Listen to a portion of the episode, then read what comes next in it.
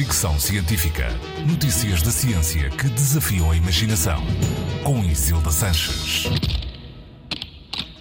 Hoje falo de ficção científica e ciência, ou como a série The Last of Us, da HBO, uma espécie de atualização do videojogo com o mesmo nome, tem fundamentos científicos.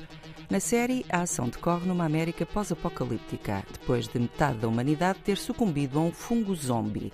Uma vez infectados, os humanos são controlados pelo fungo, agindo como fontes de contágio através da mordida. Enquanto história de ficção científica com zombies nem sequer soa especialmente rebuscada, embora, ainda sob o efeito da pandemia Covid-19, estas temáticas tenham sempre algum impacto.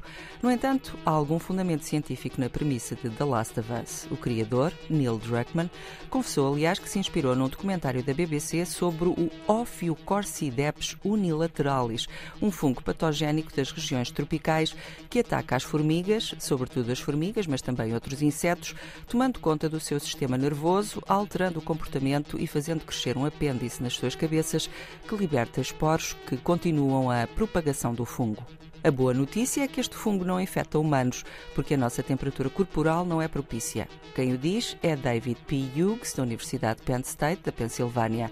O professor Hughes é especialista no Ophiocordyceps unilateralis e foi consultor científico no jogo de 2013. Também considera que o nosso sistema nervoso é demasiado complexo para ser controlado por um fungo, uma afirmação secundada por especialistas em infecções fúngicas.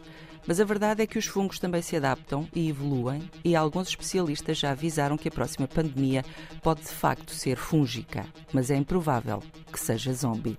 Já agora, os cientistas também deixam uma nota à produção de The Last of Us.